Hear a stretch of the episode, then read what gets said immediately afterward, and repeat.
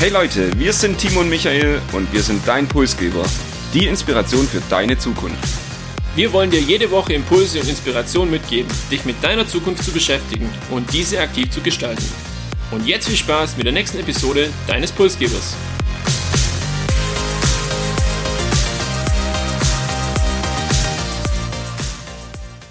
Wir sind zurück aus unserer kleinen Pause. Und lange haben wir nicht mehr über Megatrends gesprochen und das wollen wir heute mal wieder tun. Urbanisierung gilt seit vielen Jahren als eines der größten globalen Megatrends. Millionen Metropolen, überfüllte Städte, aber dafür eher verwaiste ländliche Regionen. Seit zwei Jahren ist dieser Trend allerdings deutlich ausgebremst.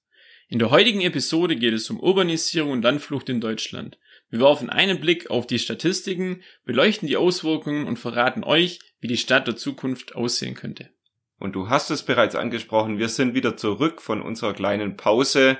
Und auch wenn die Welt noch immer aktuell sehr bedenklich und traurig ist und die Entwicklungen nicht gerade positiv sind, wollen wir zumindest im Podcast hier wieder ja Optimismus verbreiten und über Zukunft sprechen. Und da vielleicht die globale Welt sehr dynamisch ist, werden wir uns in den nächsten Wochen vermehrt mit Deutschland beschäftigen und das wollen wir auch heute tun. Wir sprechen über den Megatrend Urbanisierung mit dem Fokus auf Deutschland. Und für unsere Verhältnisse im Podcast Pulsgeber ist es wahrscheinlich ein relativ leichtes und vielleicht vermeintlich auch weniger spektakuläres Thema. Aber unser Vorgespräch hat schon gezeigt, ja, man kann zumindest kontrovers darüber diskutieren und wir beide haben unterschiedliche Meinungen über den Trend Urbanisierung. Was denkst du denn, ist der Trend noch intakt oder bring mal ein bisschen unsere Zuhörer auf dasselbe Level? Wie war unser Vorgespräch? Also ich kann mal meine Einschätzung und auch vielleicht das, was ich dir schon gesagt habe, nochmal wiedergeben. Gerne. Also ich bin einfach der Meinung, dass aufgrund von der Pandemie mehr Menschen die Vorteile vom ländlichen Raum, von ländlichen Gebieten auch wieder mehr zu schätzen gelernt haben und deshalb dieser Trend Urbanisierung etwas ja, abnimmt oder abebbt oder vielleicht sogar umschlägt in den Trend, dass mehr Menschen in Richtung ländlicher Raum sich weiterentwickeln beziehungsweise einfach ähm, dorthin ziehen, ja. Ich kann versprechen, wir werden vor allem auf das Thema Pandemie und vielleicht die Auswirkungen der Pandemie auf diesen Megatrend auch später wieder zu sprechen kommen. Ich würde sagen, bevor wir jetzt jeder hier eine persönliche Einschätzung abgibt, widmen wir uns den Zahlen und den Fakten, und in 2020 lebten 77 Prozent der Deutschen in städtischen Ballungsgebiete. Die Prognose sagt eigentlich für 2050, also in 30 Jahren voraus, dass diese Zahl von 77 Prozent heute auf 85 Prozent steigen wird. Heute lebt die Mehrheit der Deutschen in Städten zwischen 5000 und 100.000 Einwohner. Also das gibt uns so ein bisschen einen Überblick, ähm, wie eigentlich die deutsche Bevölkerung über Stadt und Land denn verteilt sind. Hast du da irgendwelche Favoriten, welche Städte vielleicht in Deutschland im Trend liegen? Also wo gibt's die meisten Zu- und Abzüge in den letzten Jahren? Spontan würde ich sagen, dass Hamburg und München auf jeden Fall ähm, von Zuzug profitieren. Bei den Städten, die jetzt vielleicht weniger Menschen haben als in der Vergangenheit oder wo wenig, weniger Menschen wohnen, da tue ich mich aktuell ein bisschen schwer, eine Einschätzung abzugeben. Aber da hast du sicherlich auch was parat. Ja, beide genannte Städte sind sicherlich auch vorne mit dabei. Die Stadt Nummer eins und damit die trendigste oder vielleicht hipste Stadt Deutschlands ist auf jeden Fall Berlin. Hier gibt's wirklich am meisten Zuzüge, auch in den letzten Jahren. Und dagegen sind Städte wie Bremen oder auch Stuttgart aktuell eher mit absteigender Tendenz, also da gibt's eigentlich mehr Fortzüge als Zuzüge. Wie war denn der Trend Urbanisierung in den letzten 20 Jahren in Deutschland? Ich habe vorhin schon gesagt, heute leben 77 Prozent der deutschen Bevölkerung in Ballungsgebieten. Das waren im Jahr 2000 noch 75 Prozent. Und diese zwei Prozentpunkte Steigerung haben eigentlich so von 2000 bis 2010 stattgefunden. Seit 2012 stagniert es eher bisschen und es gibt nur noch minimales Wachstum in Ballungsgebiete. Laut der Bertelsmann Stiftung liegen aktuell in Deutschland vor allem klein- und mittlere Städte im Trend der Deutschen. Wir beide leben ja eher im ländlichen Raum, kann man sagen, aber welche Vorteile bot es jetzt vor allem in den letzten zwei Jahren, dass wir jetzt nicht in einer Großstadt gelebt haben? Ja, ich denke, die Nähe zur Natur spielt hier eine wichtige Rolle. Mehr Platz für Hobbys, für das Joggen gehen im Wald und vor allem vielleicht auch mehr Freiheiten, das Leben auszuleben, wenn vor allem die restliche Welt irgendwie eingesperrt oder eingeengt wirkt, hat man auf dem ländlichen Raum einfach, ich finde, ja, eine natürliche Freiheit. Gibt's da noch irgendwas, wo du von deiner Seite aus ergänzen würdest? Man hat es wirklich auch wieder zu schätzen gelernt und bei mir war es so, ich habe das genossen, kurze Wege zu meine Freunde zu haben, so der Ausgleich auch vom doch sehr eintönigen Alltag und wenn ich mich dran erinnere, wir haben uns auch teilweise auf wenig befahrenen Straßen getroffen, weil es ja dann im Innenraum nicht möglich war. Sowas kannst du in der Stadt halt auch nicht machen, also eher schwierig. Das waren für mich so die Vorteile, die ich jetzt noch in Erinnerung habe. Und jetzt interessieren sich unsere Zuhörer aber sicherlich nicht für unsere zwei Pandemie-Corona-Jahre auf dem Land, sondern wir widmen uns jetzt wieder der Stadt und reden da vielleicht über Vor- und Nachteile des Lebens in der Stadt. Und Timo, ich würde dich doch bitten, mal mit den Vorteilen zu beginnen. Städte sind äh, die wirtschaftlichen Machtzentren, kann man so sagen. Also so, sowohl Treiber von Innovation und auch Fortschritt als auch eine Ansammlung von den glücklichen Köpfen, die wir so im Land haben. Das liegt auch einfach darin, dass die größeren Städte in der Regel eine Hochschule haben, ein Forschungszentrum, große Arbeitgeber und allein schon dadurch an ähm, hoher Attraktivität eben auch gewinnen. Es sind viele Studenten und Startups, die sich dort ansiedeln und es gibt natürlich auch einiges im kulturellen Bereich, zu bieten. Und nichtsdestotrotz oder zuletzt hat man auch oft kurze Arbeitswege, also viele Vorteile einfach, auch Zeitersparnis, vor allem im städtischen Bereich, ja. Aber gerade dieser angesprochene städtische Bereich hat natürlich auch Nachteile oder wo es Vorteile gibt, da findet man, auch wenn man genauer hinsieht, Nachteile. Beispielsweise auf dem Wohnungsmarkt eher schwierig, äh, dort eine Wohnung zu finden. Und wenn man dann eine gefunden hat, dann muss man sich noch gut überlegen, ob man den Preis dafür auch bezahlen kann. Also deutlich höhere Mieten natürlich auch wie im ländlichen Raum. Und diese Vorteile vom ländlichen Raum, Natur, Ausgleich, dem gegenüber steht halt in der Stadt das Thema Verkehr, Stau und Lärm. Und da muss jeder für sich so ein bisschen entscheiden, was jetzt ähm, für einen wichtig ist. Auf der einen Seite die kurzen Entfernungen, kurze Wege oder eben halt auch zum Sagen, ich habe für mich ähm, meine Freiheit in der, in der Natur und meine Freizeit, die ich dort genießen kann. Und gerade auf die von dir angesprochenen Nachteile der Stadt gibt es später zum Ende des Podcasts auch noch ein paar Lösungsmöglichkeiten, wenn wir dann über die Zukunft der Stadt und verschiedene Stadtmodelle sprechen werden. Jetzt würde ich sagen, kommen wir nochmal zurück zu dem Thema Pandemie, denn die Pandemie hatte einen Einfluss auch auf den Megatrend Urbanisierung.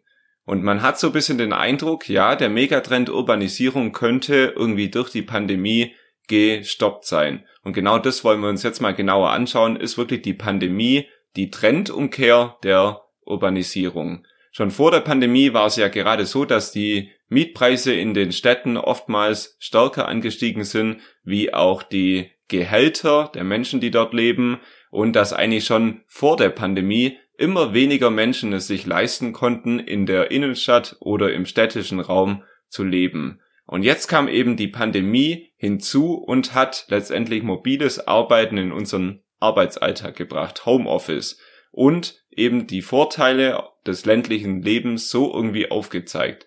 Ich konnte jetzt auf dem Land leben und eben nur noch zweimal die Woche ins Büro fahren und zweimal die Woche der Sprit zum Pendeln war am Ende wahrscheinlich günstiger wie eben die Miete in der Stadt. Und man muss auch sehen, dass viele Vorteile in der Stadt, wie jetzt Kultur- oder Freizeitangebote, auch mal des Abends essen gehen, Restaurants hatten ja geschlossen, sind eigentlich alle während der Pandemie weggefallen. Und die Landregionen und Kleinstädte werden mehr und mehr so ein bisschen auch zum Sehnsuchtsort. Also viele haben dann auch Wochenendausflüge gemacht. Wenn ich mir da so die Bilder von teilweise von Bergregionen so vor Augen führe, wo wirklich völlig überfüllte Parkplätze dann gewesen sind. Also auch schon allein das ähm, zeigt dann eben, dass viele Menschen den, die Flucht eigentlich eher aus der Stadt gesucht haben. Und Familien generell kann man wirklich auch sagen, zieht es vermehrt aufs Land im Gegenzug dazu junge Migranten und Singles sowie Studenten und jüngere Leute dann vielleicht eher wieder in die Stadt. Also das kann man vielleicht so festhalten. Aber mich würde jetzt auch ein Fazit vielleicht noch interessieren von deiner Seite zu dem Thema. Ja, es ist, ich habe tatsächlich in der Vorbereitung auch Zahlen gesucht. Es ist schwer, wirklich messbare Zahlen und den Einfluss der Pandemie jetzt schon auf den Megatrend Urbanisierung irgendwo zu finden. Es gibt sicherlich da auch unterschiedliche Meinungen, geprägt von ganz persönlichen Wahrnehmungen. Also wir hatten das im Vorgespräch auch. Der eine nimmt Urbanisierung als gestoppt war. Der andere sagt, ja, das Ganze ist doch intakt und vor allem unsere jüngere, jüngere Generation möchte weiter in der Stadt leben. Also das nehmen wir ganz unterschiedlich wahr. Rein zahlenbasiert kann man aber sagen, die Urbanisierung in Deutschland ist erstmal ausgebremst, auch vor allem durch die Pandemie. Der langfristige Trend könnte aber in einigen Jahren wieder Fahrt aufnehmen und sollte weiterhin intakt sein. Und wenn wir jetzt schon beim Ausbremsen von dem Trend sind, dann lohnt sich auf jeden Fall auch die Erfolgskriterien kurz anzuschauen, die für einen ländlichen Raum sprechen oder die ein ländlicher Raum auf jeden Fall bieten muss. Und da ist vor allem die Infrastruktur zu nennen. Ländlicher Raum braucht ein gutes Breitbandnetz, ein gutes Internet. Zum einen natürlich für Menschen, die dort leben, zum anderen auch für Geschäfte, Unternehmen, die sich vielleicht dort niederlassen möchten und man braucht auch eine gute Anbindung, die öffentliche Verkehrsmittel. Eine Chance generell gibt's für Stadtränder und Kleinstädte, die das ländliche Leben so ein bisschen mit dem städtischen Flair verknüpfen und das ist ja auch so diese Stadtrandgebiete, das was am meisten an Zuwachs gewonnen hat die letzten Jahre. Von dem her kann man jetzt nicht immer nur von ländlicher Raum oder Stadt sprechen, sondern es gibt da auch schon irgendwo so eine Mischung, wo beides miteinander vereint werden kann. Und vielleicht ist ja dann die Mischung die Zukunftslösung und genau das Gebiet, das dann am attraktivsten ist für uns Deutsche. Wir haben zu Beginn angesprochen, im Jahr 2050 wollen oder werden 85 Prozent der Deutschen in Städten leben. Also schauen wir uns doch mal an, wie die Städte vielleicht im Jahr 2050 aussehen könnten. Wir haben da drei Stadtmodelle, drei Konzepte zur Stadt der Zukunft mitgebracht. Und Timo, Erzähl uns du doch bisschen was über die 15 Minuten Stadt. Wie der Name schon sagt, sollen Menschen in einem Stadtquartier alle wichtigen Einrichtungen eigentlich innerhalb von 15 Minuten erreichen können. Entweder per Fuß, da geht man von so einem knappen Kilometer aus, oder dann auch mit dem Fahrrad, da können es dann schon drei bis vier Kilometer sein. Was gehört da dazu, zu diesen wichtigen Einrichtungen? Klar, die Nahversorgung, Einkaufen, Post, alles zum Thema Gesundheit, Ärzte, Krankenhaus, Reha-Einrichtungen, Bildungseinrichtungen sind natürlich auch mit von der Partie, aber auch die Naherholung und Freizeitangebote wie Sport, Kino, Theater oder der Arbeitsplatz gehören hier dazu.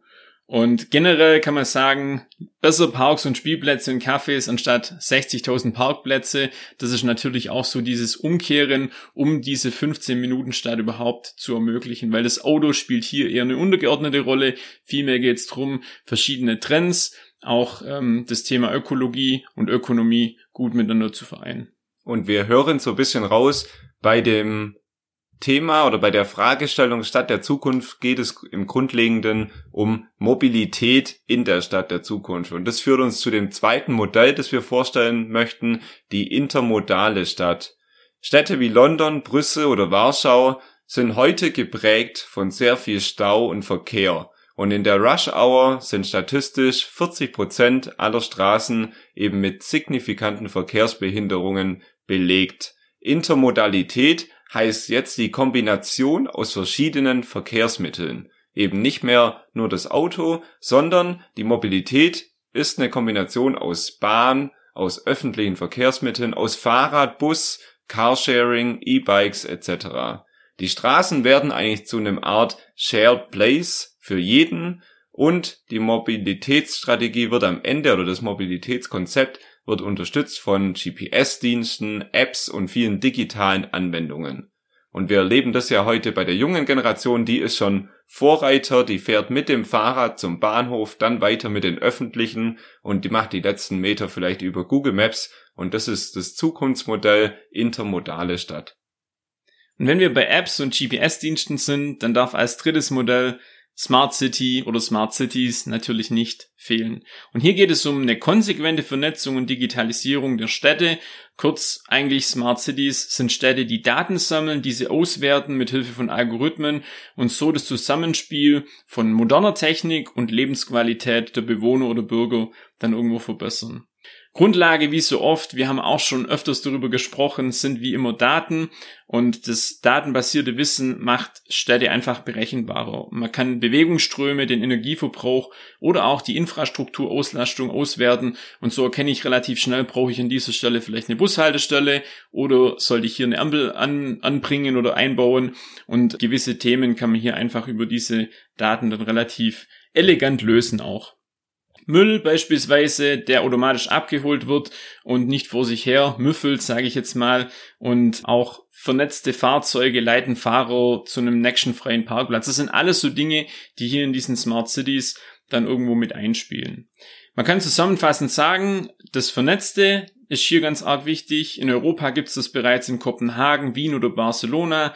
Die gelten hier als die Player und als führende Städte. Deutschland ist leider hier etwas abgeschlagen und generell in der Welt der amerikanische Raum, aber vor allem auch China hier die führende Rolle. Das vielleicht noch zu guter Letzt, was man festhalten kann. Und wir hoffen, wir konnten damit euch einen kleinen Überblick über das Thema Urbanisierung, Landflucht und Stadt der Zukunft in Deutschland verschaffen.